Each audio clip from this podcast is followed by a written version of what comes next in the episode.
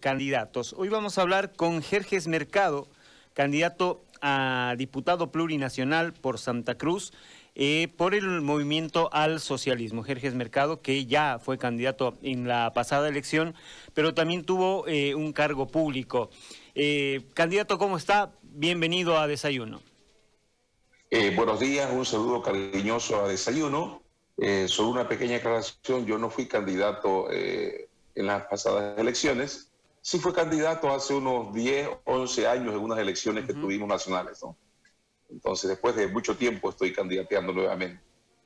Ahora, eh, ¿por qué vuelve a candidatear?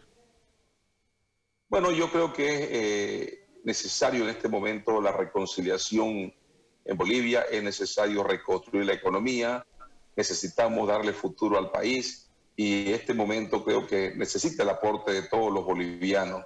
Eh, además, eh, yo no quiero que otros jóvenes, otros niños pasen por las dificultades que tuve que pasar para poder triunfar en la vida. ¿no? Quiero que se den las oportunidades para que cada individuo se desarrolle a plenitud y eso es lo que pretendemos hacer desde el Parlamento. ¿Por qué con el MAS? Yo soy un hombre que viene de la izquierda desde sus 13 años. Eh, siempre he estado del lado de la gente más humilde, siempre he estado del lado de la gente que necesita el apoyo eh, del, Estado en este caso. Eh, y el MAS es lo más cercano a los sueños que tuvimos siempre desde, la juventud. ¿no? Es el partido que representa a las grandes mayorías nacionales, lo que Zabaleta Mercado llamaba el bloque patriótico y popular boliviano, el famoso filósofo boliviano Zabaleta Mercado. Y ahí está eso en el MAS, están los campesinos, los indígenas, los sectores populares urbanos, intelectuales eh, comprometidos con el país y hasta empresarios patriotas son parte de ese bloque patriótico y popular. Ahora, eh, usted me habla de reconciliación, me habla de oportunidades, pero el MAS ha estado ya 14 años en, el gobierno. Eh, ¿Por qué no ha sucedido esta reconciliación en este tiempo, si esa es la idea de su partido? Bueno, eh, primero que nada hay que recordarles ¿no? que eh, el MAS efectivamente estuvo 14 años. Ustedes habrán leído el libro de un señor Martínez, un uruguayo boliviano, creo que se llama El hombre invisible, no me acuerdo exactamente el nombre del libro en este momento. Pero ¿a qué me refiero con eso? Yo en la época que fui ministro intenté tender puentes justamente en 2007 entre el gobierno nacional y la región cruceña. Y ese libro lo refleja, yo ni lo conozco a este señor por si acaso, pero hay algunos aspectos en las páginas donde dice que siempre fui uno de los, el único ministro que intentó seriamente establecer ese puente. Entonces yo creo que lamentablemente eh, el año 2007, 8 y 9, los radicales del gobierno y los radicales de Santa Cruz lamentablemente nos ganaron a los que estábamos en una vía de negociación, de reconciliación.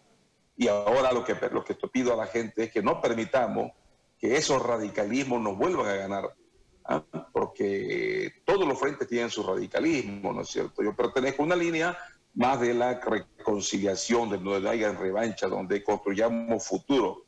Y en los 14 años yo creo que el MAS hizo muchísimas cosas comparo los 14 años de cosas positivas que hizo el MAS con los 20 años de los gobiernos neoliberales y le puedo asegurar de 1 a 10 que se hicieron mucho mejores cosas en los 14 años que en los 20 años en materia de infraestructura, en materia de democracia, de visibilización de los sectores populares, los indígenas, en materia de eh, inclusive distribución de la riqueza a la gente y a las regiones. Eh, lamentablemente en estos 10 meses, los que volvieron, esos que gobernaron 20 años antes y volvieron estos 10 meses, han hundido el país en una tremenda crisis económica, política y social que nos toca nuevamente reconstruirla y la vamos a hacer, por supuesto. Me habla de esta crisis económica, pero em, al final de la anterior gestión, antes de las elecciones de octubre del año pasado, ya habían eh, datos económicos que mostraban un panorama difícil, obviamente acrecentado por el tema de la pandemia. Em, ¿Cuál es la perspectiva ahora, desde su punto de vista, en esta reconciliación que usted pretende em, eh, implantar ahora?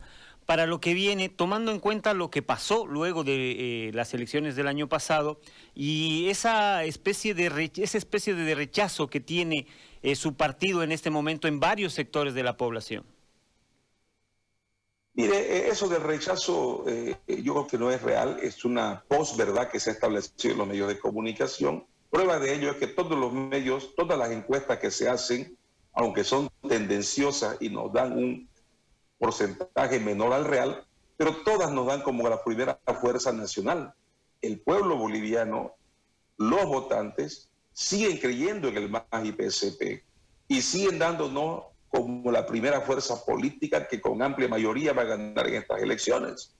Eso muestra de que, más allá de lo que se diga en los medios de comunicación, el pueblo se da cuenta de que fue un gobierno con luces y sombras, pero que las luces, las cosas positivas, de lejos fueron mayores que las cosas negativas.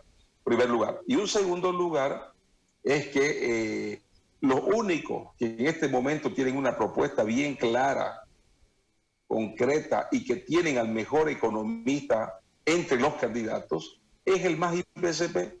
Entonces, eso es lo que nos permite eh, decirle a la gente muchas gracias, a pesar de la campaña atroz de desprestigio, de mentiras, de calumnia, la gente sigue creyendo en este movimiento político que le pertenece a la gente, como lo dije antes. Sin embargo, eh, los datos eh, reflejan que, si bien es cierto, vivimos una bonanza importante eh, en, estos últimos años, pero también reflejan que se ha invertido mal. hay muchas empresas que han sido deficitarias, hay muchas empresas estatales que han tenido que quebrar. en el tema de los hidrocarburos, que es en realidad lo que dio la bonanza al país durante estos últimos años, se hablaba de mares de gas que aparentemente no existen. Mm. Eh, entonces, a partir de eso, em, parecería ser que también hay una, mm, eh, una especie de propaganda demasiado grande un, em, a un tiempo de bonanza económica a partir del gobierno que en, realidad no, no había o no existía. Bueno, yo le puedo dar algunas cifras y que sea la gente la que defina cifras verdaderas. Primero que nada, efectivamente nos mintieron de que había una, un mar de gas. Recuerde que los gobiernos neoliberales nos dijeron que teníamos 27 TCF de reservas probadas, lo que se llaman las P1 en términos técnicos, pero cuando se hizo, el año 2006 se hicieron lo que se llama la certificación de reservas, resulta que no llegaban a 10 TCF. La gran mentira fue justamente esa de los gobiernos neoliberales, que además querían regalar nuestro gas a los Estados Unidos y por eso se promovió y se dio la guerra del gas. ¿Cuánto iba a recibir Bolivia en esa época en Boca de Pozo? 0,72 centavos de dólares. Y encima de eso, el 82% se lo iban a llevar a transnacionales afuera del país. Y además, solamente habían 50 mil personas en Bolivia que tenían gas domiciliario. El resto andaba con su garrafa al hombro buscando dónde conseguir gas para su casa. Eh, como se nacionalizó, el 82% se quedó para Bolivia y solo el 18% se llevó a las internacionales. Primer tema. Segundo, no es solamente fruto de los, precios. Aprovechamos esos precios, es cierto, porque se quedaba el 82% aquí. Pero también se incrementó el volumen de, de, producción del gas.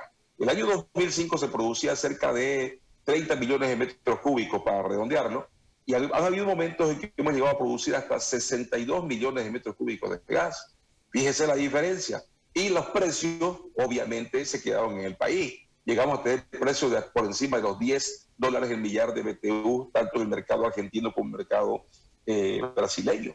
Entonces, hubo, hubo, plata porque se hicieron políticas públicas adecuadas también. Y encima esos recursos fueron distribuidos a las universidades, a las gobernaciones, a los municipios. Los municipios hubo un momento en que recibieron seis veces más presupuesto. Por ejemplo, un dato, el 2001 los municipios recibían de transferencia de la, del, del, gobierno nacional 2.400 millones. Para el 2015 estaban recibiendo 15 mil millones. Las gobernaciones igual multiplicaron por tres, por cuatro veces, igual que las universidades. Entonces, es posible que algunas de las inversiones, y, reconocemos algunas que no, no debieron hacerse de repente, eh, y otras que no fueron eficientes, pero la gran mayoría de las inversiones rendían dinero. De ahí salían utilidades para pagar el bono Juancito Pinto, renta dignidad, invertida en carreteras. Solo en Santa Cruz, por ejemplo, fíjese, le voy a dar unos cinco nombres de carreteras que las soñamos siempre los cruceños y nunca se hacían. Los vallegrandinos 50 años esperaron por la carretera Mataral Valle Grande. Ahí está construida la carretera. Los cotoqueños esperamos 30 años, creo que nos prometían la doble vía Cotoca. Ahí está la doble vía Cotoca. Y no solamente esa doble vía, la doble vía Guardia Montero. Y estaba la doble vía Cochabamba, que lamentablemente este gobierno la ha paralizado. Eh, los ignacianos esperaban su carretera, un sueño era. Ahí está la carretera construida San Ignacio. Solamente por darle algunos, algunos temas, le puedo dar Mutum. 50 años esperaban que se eh, establezca el proyecto Mutum. Se demoró en el gobierno, yo soy crítico de esa demora, pero estaba ya en pleno proceso de construcción el proyecto Mutum que fue tan anhelado por los cruceños y lo vamos a retomar y lo vamos a cumplir. Entonces, hay muchas cosas que se hicieron bien, pero también hay cosas que se hicieron mal y ahí sí queremos nosotros también enmendar esos errores. Ahora, pero ¿cómo, cómo podríamos enmendarlos si a futuro, eh, por ejemplo, en el tema del gas, eh, las cosas no están tan claras? Porque el año pasado el ministro de Hidrocarburos decía que había un mar de gas que en realidad no existe y que eh, ahora vamos a tener eh, menos eh, metros cúbicos para exportar, Brasil va a comprar menos, Argentina va a pasar lo mismo. Entonces los recursos que teníamos antes ya no van a, ya no van a existir y estamos en una etapa crítica de la economía. En realidad, como recursos hidrocarburíferos tenemos nosotros en torno a los 130 millones de TCF como recursos, ¿no? Eso hay que convertirlo en P3, P2 y P1. Pero como P1, que son reservas probadas, estamos en el orden de los 9 trillones de pie cúbicos. Eso significa que nos alcanza tranquilamente para unos 10, 12 años. ¿Hola? Sí, sí, sí. Unos 10, 12 años. Ahora, este gobierno lamentablemente ha sido, ha hecho contratos muy leoninos, porque la capacidad de producción en este momento de Bolivia es de 50, está entre 53 millones de metros cúbicos día. Y sin embargo estamos produciendo entre 35 y 40 millones de metros cúbicos día. ¿Por qué? Porque se firmaron contratos leoninos con el Brasil, donde le hemos dado el chance de que cargue menos gas del que tenía que cargar antes. Lo mismo ha pasado con la Argentina. Y el caso de Brasil ya es el extremo. Eh, por ejemplo, este gobierno firmado un contrato donde nosotros los bolivianos nos hacemos cargo del precio del transporte de la planta de Río Grande hasta la frontera, cosa que antes pagaban los brasileros y eso nos representa una pérdida aproximadamente de unos 350 millones de dólares en los cinco años del contrato. O sea, gas hay en este momento. Pero además tenemos una política nosotros hacia adelante de exploración inmediata para poder ir reponiendo las reservas, que se han repuesto, porque les digo, en 14 años hemos, cumplido con todos los mercados, el interno, que creció sustancialmente, mercado argentino y mercado brasileño, y aún así tenemos reservas casi las mismas reservas que nos dejaron el año 2005 cuando se hizo la certificación. ¿Por qué? Porque hubo una reposición de reserva. El ratio eh, NP, que es radio de producción y reserva, siempre estuvo por encima de uno. Entonces, hay y tenemos recursos, pero encima eh, vamos a establecer el biodiesel. El biodiesel nos va a permitir también sustituir las importaciones que estamos haciendo en este momento eh, de diésel y gasolina y desarrollar el agro, o sea, potenciar, no desarrollar el agro, sino potenciarlo y evitar esa sangría que tenemos del subsidio. No es que no vamos a subsidiarlo, sino que vamos a producir un diésel ecológico y vamos a seguir exportando GLP y vamos a seguir, por supuesto, con la planta de separación de líquidos, que ahí le comento, ya que nos hemos metido al tema hidrocarburífero, resulta que antes se le vendía tanto a la Argentina como al Brasil un gas mucho más rico del pactado, porque no teníamos capacidad para separar los etanos, que llamamos que son los poderes caloríficos más amplios, que son líquidos mucho más caros. Nosotros negociamos el año 2007 para que Brasil nos pague aparte por eso, y fueron ingresos extraordinarios que recibió Bolivia. Pero además tuvimos la capacidad de montar la planta de separación de líquidos, que fue el primer paso hacia la industrialización, y luego hemos montado la planta más importante, que es la de urea, que ahí sí se está industrializando nuestro gas y que lamentablemente la han paralizado por un tema netamente político, ideológico y están causando pérdidas al Estado. no estamos produciendo la, la urea, nuestros productores están comprando a 600 dólares la tonelada en este momento, cuando nosotros con la urea le estamos vendiendo la planta a 300. Y hemos perdido el mercado brasileño, que es uno de los más importantes que teníamos. Entonces, todas esas son las cosas que hay que reconstruir. Y hay cosas en las cuales obviamente se habrán cometido errores y que hay que eh, corregirlo. Por ejemplo, un tema que a mí me da mucha pena como cruceño es la, hidroeléctrica Rosita. Yo, es un sueño desde los años 70. Yo lo vengo empujando el proyecto 15, 20 años por lo menos. Y ese, por ejemplo, es una deuda que se tiene por, temas políticos solamente. El asambleísta de demócratas de allá Los Valles inició una campaña en contra del proyecto cuando ya se tenía la plata, se tenía confirmado un contrato y se podía haber hecho ese proyecto, iniciar ese proyecto que nos daría agua dulce para Santa Cruz para las siguientes décadas, nos permitiría eh, regular el Río Grande y por supuesto nos daría ingentes cantidades de energía para la exportación. Ahora, le consulto, usted habla, hablaba de que cuando fue ministro em, trataba de tender puentes en Santa Cruz. El hecho de eh, la salida de ciertos personajes del movimiento al socialismo, de los que ha hecho referencia también su candidato a vicepresidente, eh, ¿va a facilitar hacer estos puentes?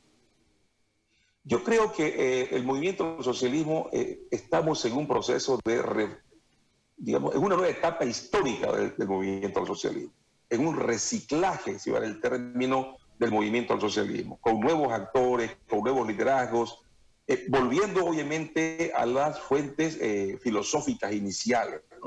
Eh, yo creo que va a ser factible esos puentes. Tengo miedo a rato porque los radicalismos en Santa Cruz están creciendo. Hay gente muy discriminadora que está con intención de voto alta aquí, gente que, odia al MA, que odia al que no es de, de esa línea política, y que tiene grupos irregulares que están eh, interfiriendo, yo diría, en un proceso democrático que es una fiesta democrática. Por eso tengo mis temores de que los radicalismos nos vuelvan a superar, pero vamos a dar la lucha. Sé que también hay gente, eh, eh, no todos los cruceños somos, son amantes de los radicalismos, el cruceño común, el, cruceño tradicional es persona hospitalaria, quiere vivir bien, quiere vivir en paz, quiere vivir en armonía, quiere tener un trabajo digno, quiere formar empresa y nosotros vamos a hacer todo el esfuerzo posible para garantizar eso. La diferencia es que entonces yo era ministro, era, era puesto a dedo, vamos a hacer así, ¿no? En cambio ahora voy a ser electo y por lo tanto voy a poder defender con más ímpetu eh, lo que pienso. En ese momento no es que no lo defendí, yo preferí renunciar, por si acaso soy, creo que soy el único ministro del MAS que agarró y renunció porque no estaba de acuerdo con ciertas cosas que pasaban en el órgano ejecutivo y preferirme a mi casa antes que ser cómplice de lo que estaba pasando. Se habla mucho de... Y también los últimos ocho años, diez años, he estado por supuesto en la congeladora, ¿no? Como dicen, eh, ni muy cerca, porque no me, no me querían tener muy cerca por mis puntos de vista, pero tampoco querían perderme, por eso estaba como un satélite por ahí nomás eh, congelado, medio oculto. Se habla mucho de que eh, en el MAS habían eh, ciertos actores que tapaban a algunas figuras que podían haber eh, reconducido de otra manera el país.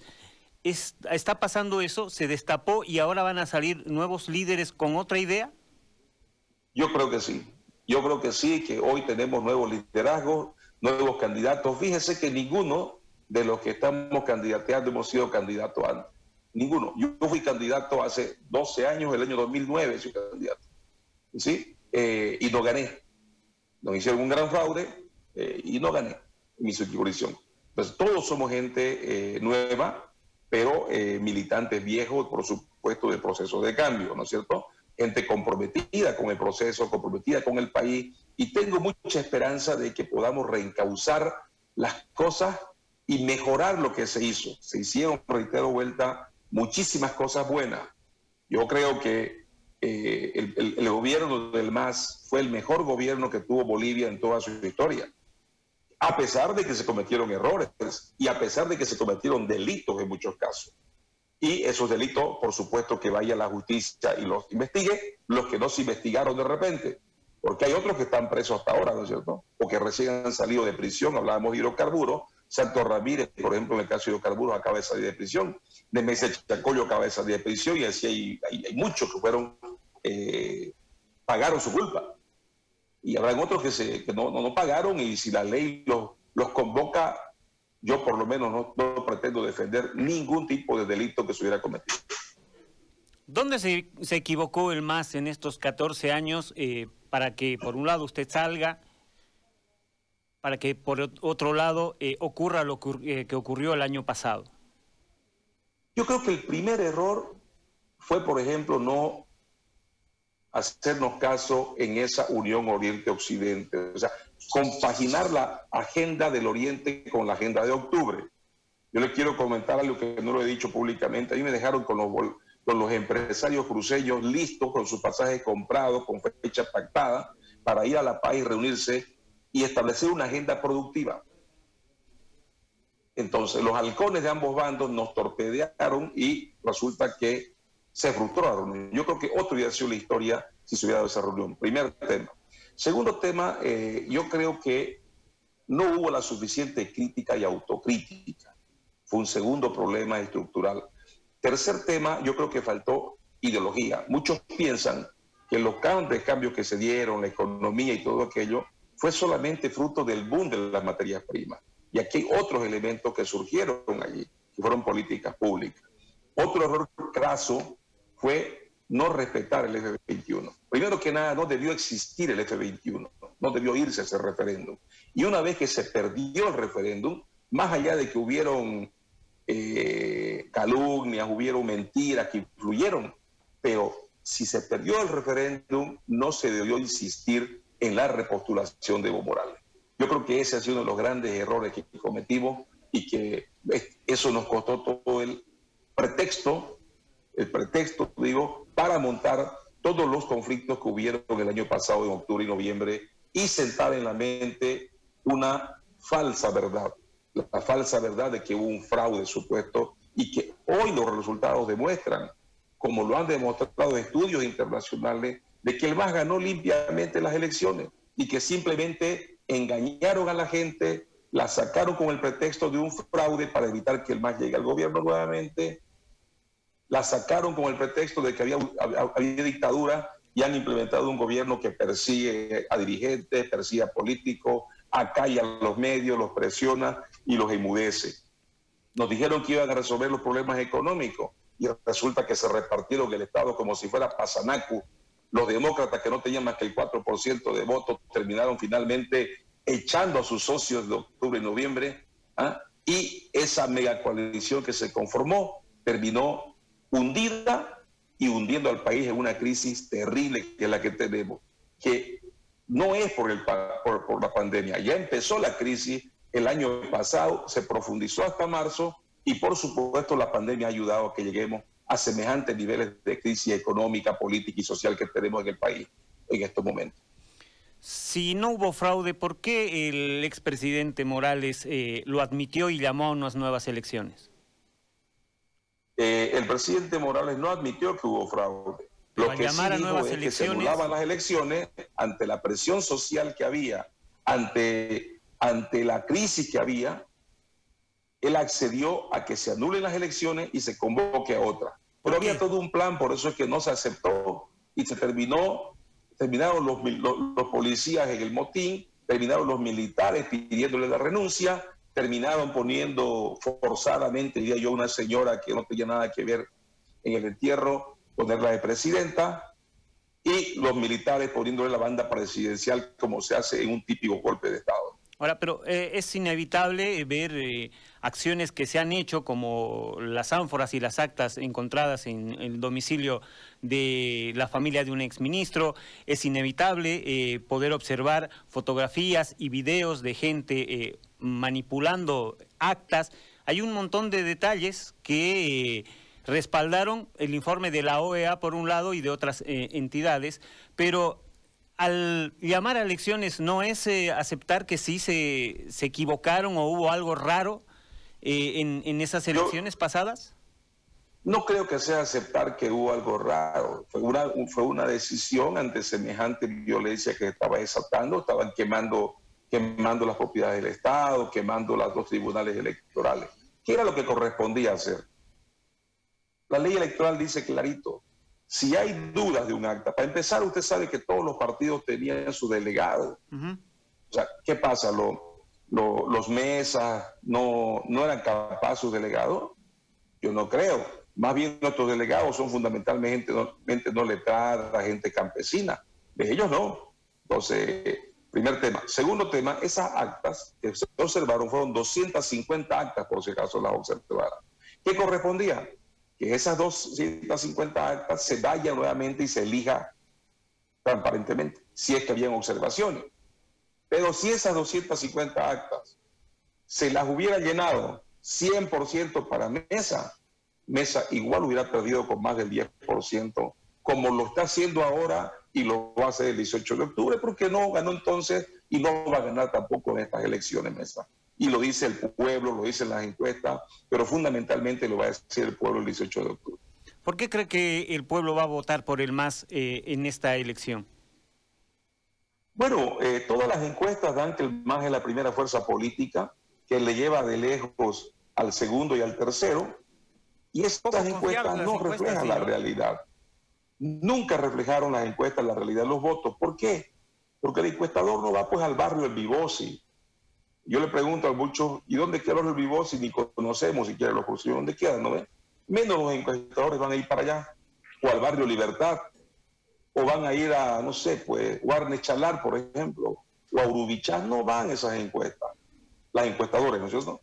Y allí es donde tenemos fundamentalmente nosotros nuestra fuerza política, en los sectores urbanos populares y en las provincias, en, los, en el campo. Digo fundamentalmente, porque tenemos gente de clase media, tenemos empresarios que también votan por el MAS y comulgan por el MAS. Entonces, eh, estoy seguro que la intención de voto es mucho más favorable todavía de lo que dicen las encuestas en este momento. Sin embargo, y por eso yo le agradezco a la gente, porque a pesar de todo, siguen confiando, siguen creyendo en este proceso, en este, en este movimiento político. Saben que es el único que puede darle respuesta a los grandes problemas de la sociedad. Pero también somos cautos y convoco a aquellos que no, que se fueron, que se desencantaron, a que retornen. Convoco a los que están todavía dudando, que que se inscriban, que se anoten, no digo como, como partidarios, sino que le den una vez más la oportunidad al MAS, a este MAS renovado, a este MAS de un nuevo ciclo histórico y a Lucho Arce y Choquehuanca de que resuelvan el problema, los grandes problemas que tiene Bolivia. Invito a los cruceños que, que reflexionen, saquen cuenta de las obras que hicieron los gobiernos neoliberales en sus 20 años y saquen cuenta de las obras que hizo el proceso de cambio en los 14 años. Y fíjense qué hicieron en estos 10 años, los mismos, estos 10 meses, porque son los mismos por si acaso, ¿no? Y no quiero imaginarme lo que van a hacer ellos si se quedan 5 años más en el gobierno eh, con la muestra que han dado en estos 10 meses de incapacidad para gobernar, de nepotismo, de corruptela por todos lados y de cinismo encima, porque encima dice Doria Medina, yo no fui parte del gobierno. Ayer acaba de decir Rubén Costa, yo no he sido parte del gobierno. ¿ah? Cuando todos ellos se repartieron el Estado y pusieron ministros. Camacho lo tenía ahí a Fernando López, la tenía a la Lizárraga, lo tenía a Jerez Justiniano, puso gente en, Entel, puso gente eh, que le resuelva sus problemas de impuestos internos en el, Servicio Nacional de Impuestos Internos. El demócrata todavía la tiene la PIC, la lo tiene ahí a... Eh, ¿Quién está de los demócratas? Ahorita ya no me acuerdo, pero ha sido quien ha gobernado más, ¿no es cierto? Porque lo fue votando a los otros socios. Y ahora tienen el cinismo de decir, no, no somos responsables de eso. ¿Ah? Este gobierno fue puesto ahí por Tuto, por Mesa, por Camacho, por la embajada brasilera de representación de Bolsonaro y de Trump, y todos fueron socios en ese gobierno. Y fíjense el gobierno que nos han dejado. Solo han demostrado cuáles eran sus verdaderas intenciones con el país y con su economía. Ahora, eh, ¿Quién va a gobernar si, si el MAS gana? ¿Evo Morales desde Argentina o Luis Arce? Aquí el que va a gobernar es Luis Arce Catacora. Evo Morales está en Argentina, verá qué hace, si vuelve, no vuelve. Si vuelve, tendrá que resolver sus problemas jurídicos previamente. ¿no es cierto? Y el que va a gobernar es Lucho Arce y David Choquehuanca. Y nosotros vamos a legislar del Parlamento atendiendo las demandas de la región, atendiendo las demandas del país fundamentalmente y por supuesto defendiendo los recursos naturales del país, eh, sacando las mejores leyes para reconstruir la economía y fundamentalmente defendiendo la economía popular. Para todo vamos a legislar, pero fundamentalmente vamos a estar del lado de los que más necesitan apoyo del Estado y creando las condiciones para que trabajen bien los que no necesitan apoyo del Estado y necesitan solamente un ambiente propicio de negocio como son los empresarios grandes, pequeños y medianos y también los micros. Hay muchas denuncias contra Evo Morales y él ha dicho que el día que gane eh, Lucho Arce, ese día va a cruzar la frontera y va a volver al país. Em, ¿Cómo se va a actuar en, relación a eso y a las miles de denuncias que han aparecido ahora contra, contra el expresidente? Mire, hay denuncias contra todo. Lo que hay ahorita es una persecución política. Todo lo que contra Evo, contra Lucho Arce. No nos extrañaría que mañana aparezca una, un, juicio contra Jerez Mercado, contra los otros candidatos, porque es una persecución que han desatado contra el MAN. Ah, pero con lo que se respecta a Evo, Evo, igual que cualquier otro ciudadano, tiene todo el derecho de volver a Bolivia cuando quiera, pero también, como todo boliviano, tiene que someterse a la justicia, por supuesto, si es que hay, hay eh, procesos en su contra. Obviamente, obviamente que hay que saber separar también qué cosas son reales y qué cosas son simplemente persecución política. Y esperemos que la ley actúe como corresponde, eh, neutralmente y con transparencia. Eso es lo que esperamos. Eh, yo reitero, quien va a gobernar el país es y tiene que ser Lucho Arce y quienes vamos a legislar somos nosotros y no tenemos por qué eh, defender a nadie que tenga proceso, que tenga problemas con la ley. Candidato, quiero agradecerle por el tiempo que nos ha dispensado y bueno, eh, seguramente vamos a tener la posibilidad de hablar más adelante en estos pocos días todavía que quedan por la campaña. Eh, muchas gracias, yo soy el agradecido con el programa y por supuesto un saludo cariñoso a la amable audiencia, a los cruceños de decirle, tenemos una responsabilidad este 18 de octubre y tenemos en el mar gente cruceña, gente camba de pura cepa, que va a defender los intereses cruceños como es este su servidor, Jerjes Mercado. Hasta la próxima. Gracias. Ahí estaba Jerjes Mercado, candidato a diputado plurinacional por el movimiento al socialismo.